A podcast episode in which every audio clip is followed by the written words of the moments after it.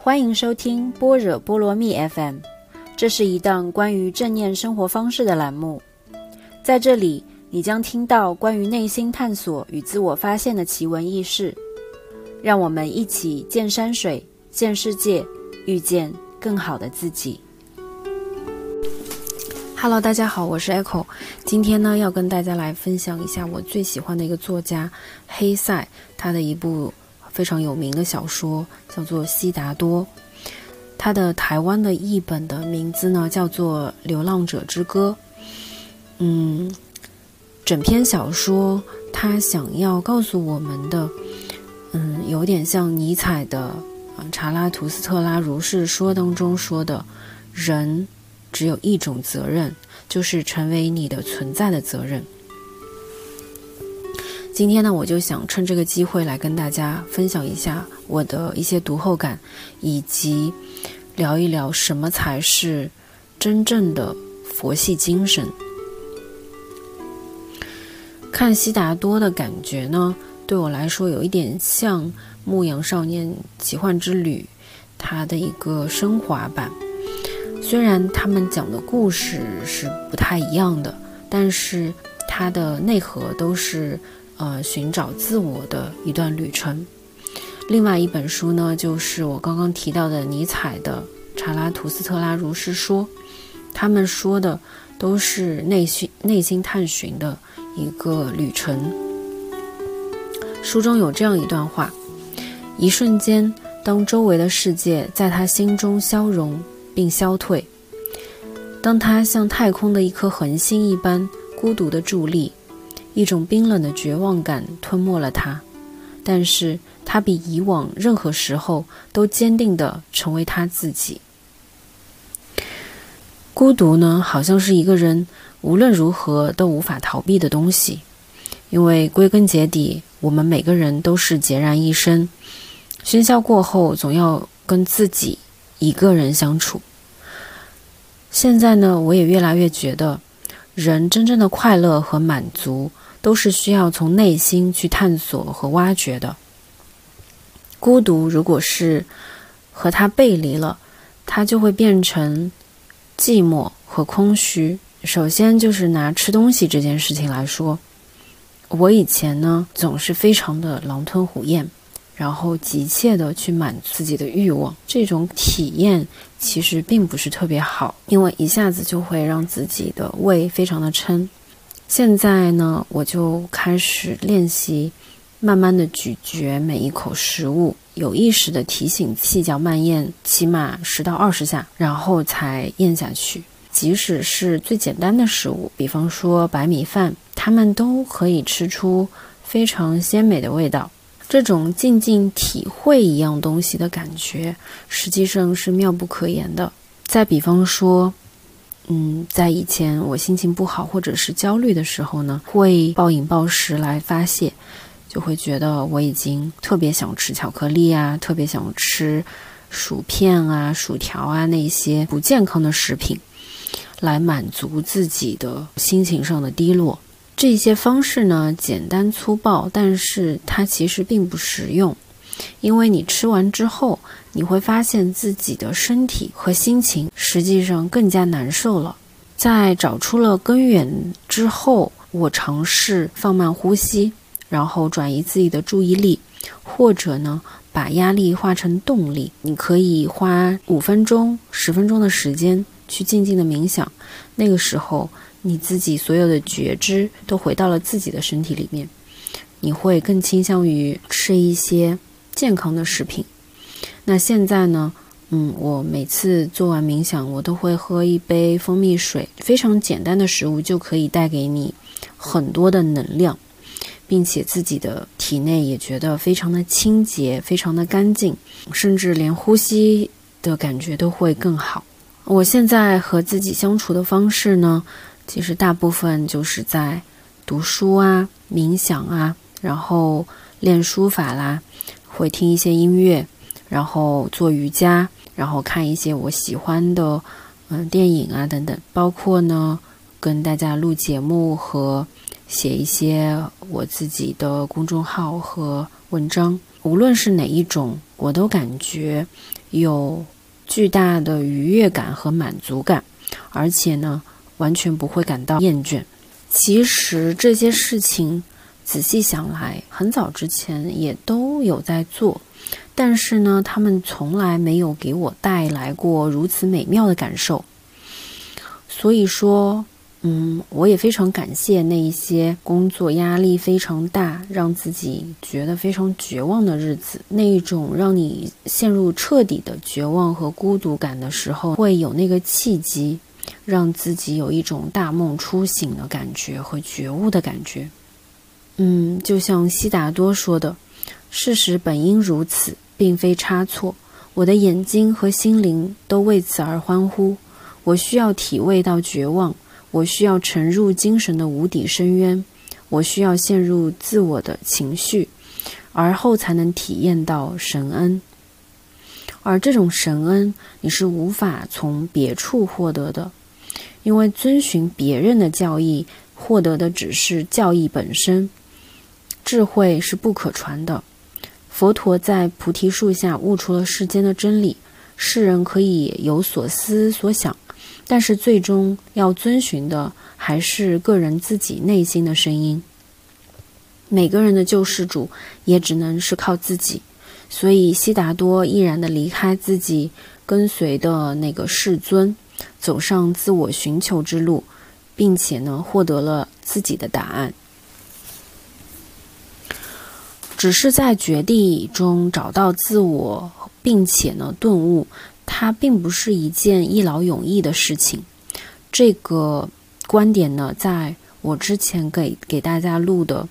嗯，如何瞬间开悟，关于我在南美体验死藤水的那一期呢，就有跟大家讲过。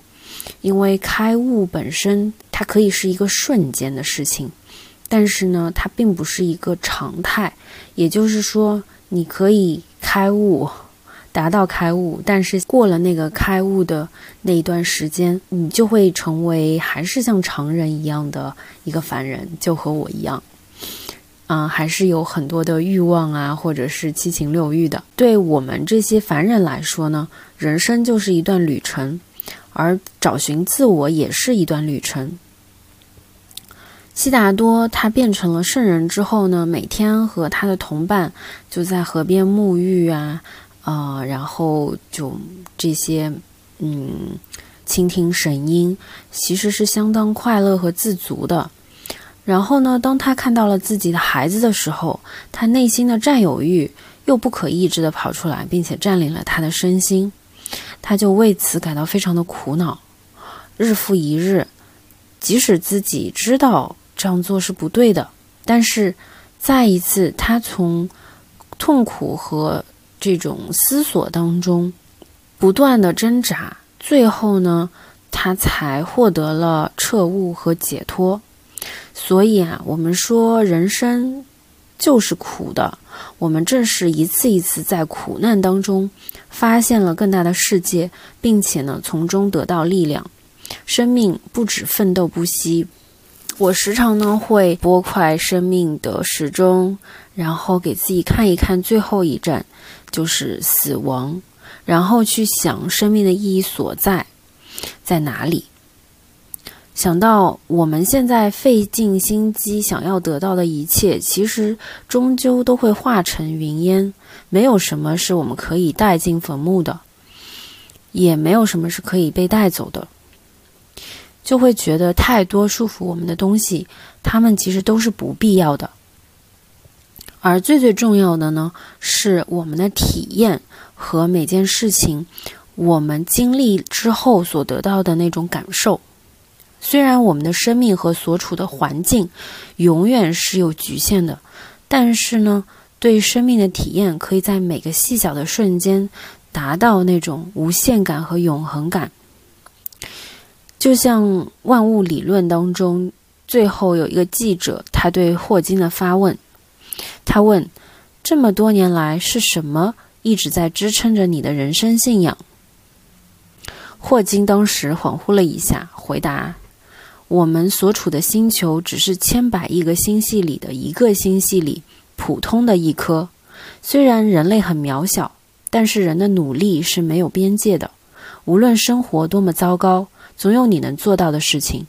并且可以成功的做好它。因为有生命的地方就有希望。这就让我想到了激励机制这个问题。嗯，因为人的潜能永远比他自己想象的要大的大得多。但是呢，大多数人很少会意识到这一点，或者甚至是愿意去做比我们应该做的更多。总觉得，嗯，我应该做多少，我就想要做的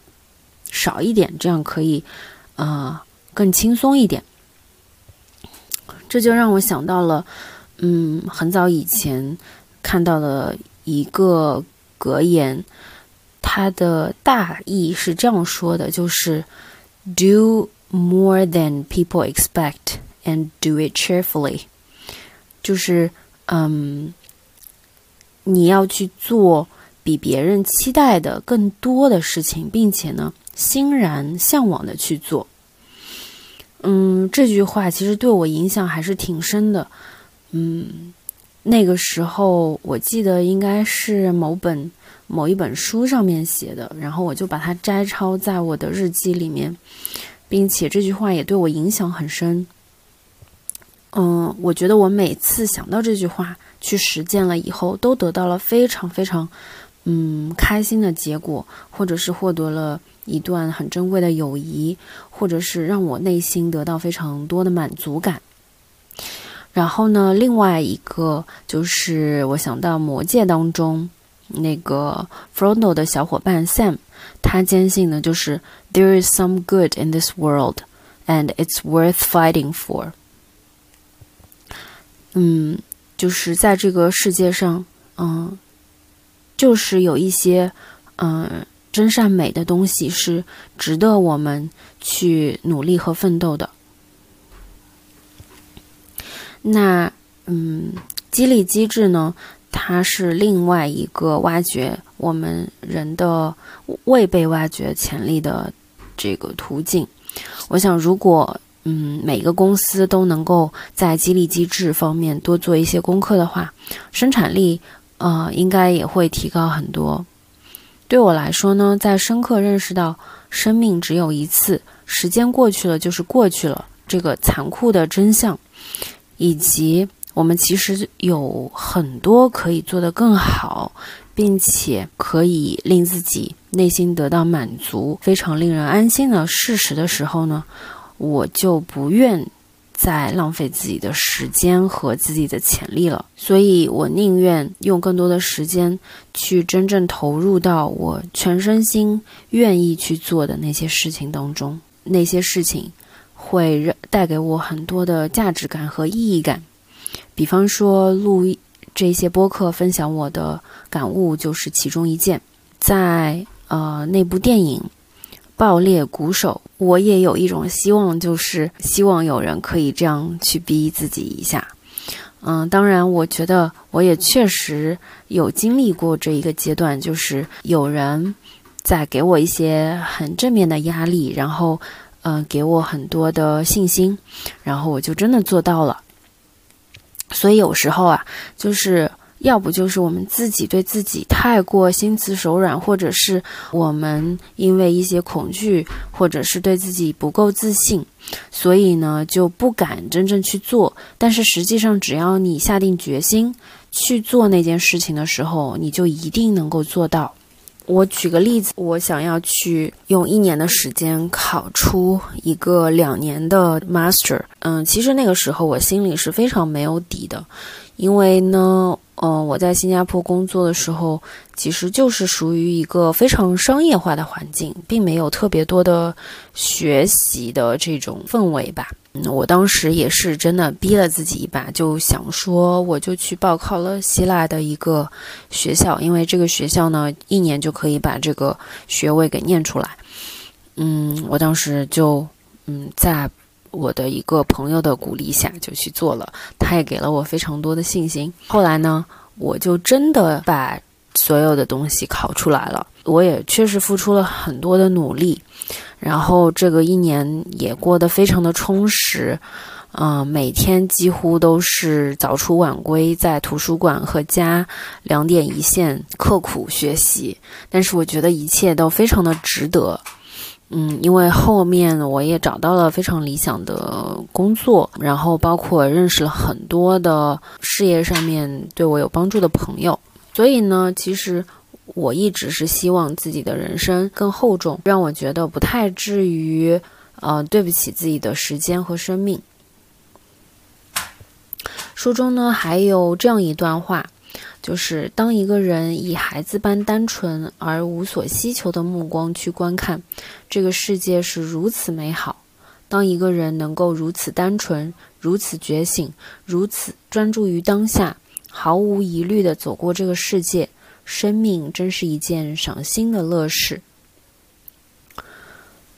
读到这句话呢，我们总是不知不觉就失去了对这个世界的欣赏和好奇，然后啊，埋首在很多的琐碎当中。我并不想做这个世界的匆匆的过客，而没有来得及去专注当下的很多细微的美好。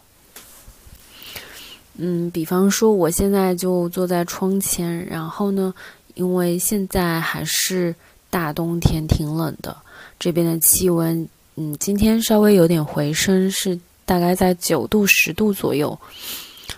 然后我就看着窗台的，呃，那些盆景，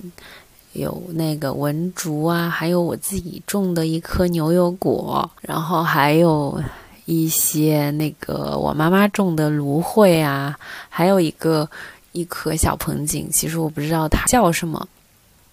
但是它们都沐浴在阳光之下，沐浴在阳光下的感觉，就让人觉得时间可以非常的缓慢、安宁的那种感觉，都就非常非常的好。其实我对家的温暖的记忆，也就是喝着热腾腾的茶，啊，窗外的阳光啊，然后有一两个小的微尘在那个阳光下飞舞的那个感觉，就让我觉得，哎。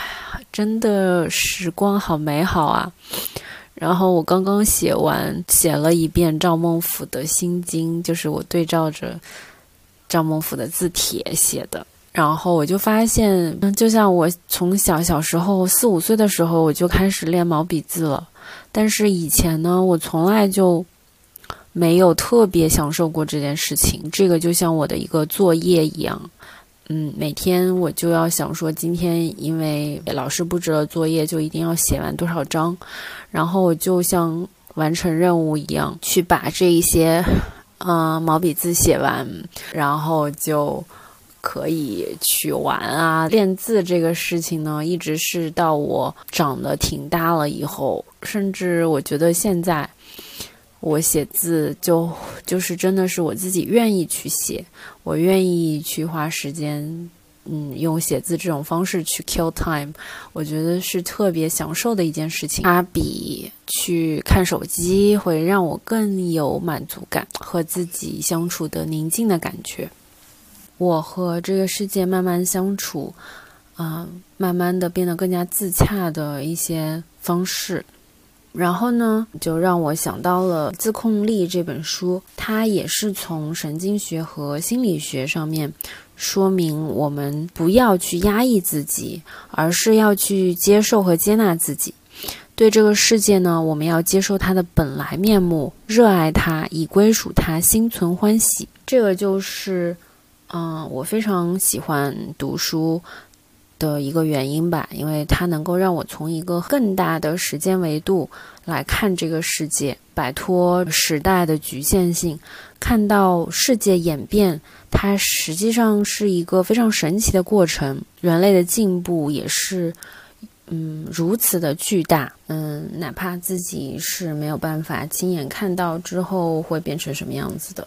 然后呢？关于前段时间一度很火热的一个话题，就是断舍离，对自己周围的事物要拥有更多的感知力。断舍离让我突然发现自己竟然如此的轻易被很多不会用的东西所占有，我们实际上可以让自己生活的空间变得非常的整洁，非常的简洁。我现在也都养成了习惯，就是如果觉得一样东西它会变成我的负担，那就算它是免费的，我也不要。而对于我自己，嗯，非常需要、非常必要的东西，那些我非我真心很喜欢的东西，我也会更加的爱惜它。就是 less is more。那生活在这样呃被你自己喜欢的东西所包围的一个环境里面呢，我觉得我会更倾向于，嗯，待在自己家里宅着，也是一个，也是一种非常美的享受。对比说。之前花了很多时间去探索世界的那种，嗯，漂泊不定的感觉，因为每天都会需要想着晚上住哪里，明天去哪里。嗯，之后要住在哪里，然后不停的要 plan 自己的行程，然后刷 Airbnb，然后跟那些房东去沟通，其实真的也是需要花很多的精力的一件事情。所以呢，我觉得两者读万卷书和行万里路，其实他们是不是矛盾的？对我而言呢，就是我会花一段时间去行万里路，然后，但是我也会在。之后的一段时间，给自己做一个调整，花一段时间真正的待在家里，写一些内容输出的东西，这也会让我觉得很舒服、很安宁。另外呢，就是我在旅行的途中，自己现在也会更多的尝试拍拍照啊什么的，就是拍一些风景照，或者是自己的一些生活当中看到的一些东西，探索这个世界的一条路径。就比方说，嗯，我清晨看到了一个嗯小鸟在阳台上面，啊，我也会拿出手机，或者是有一个小松鼠，啊，在那个爬树，我也会拿出手机拍它，嗯，或者拍拍点好玩的啊，或者是学一些构图啊等等。虽然呢，我觉得并不是很成功，但是有很多瞬间，我觉得可以把它记录下来，这种感觉其实还是挺好的。我们在内心跋涉的过程当中，感谢这些嗯微小而确定的幸福和妙不可言的感觉，即使是一个人待着也非常幸福的那那种感觉，很想要拥抱这个整个世界的感觉。最后呢，我想跟大家分享，嗯，悉达多所感受到的，也是。我自己更渴望多的去经历和体验人生的一段话。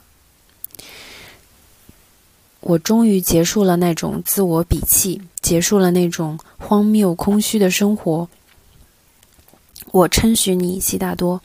在这多年的蠢行之后，你终于又有了美好的期待。你已然有所成熟，你已经再度听到了来自心中。歌鸟的欢唱，你已经遵从了自己内心的声音，而我还会一再的坠入深渊，再在痛苦中彻悟，不断进入到更大的自由中，循着自己能力的边缘，不负时间，不负自己。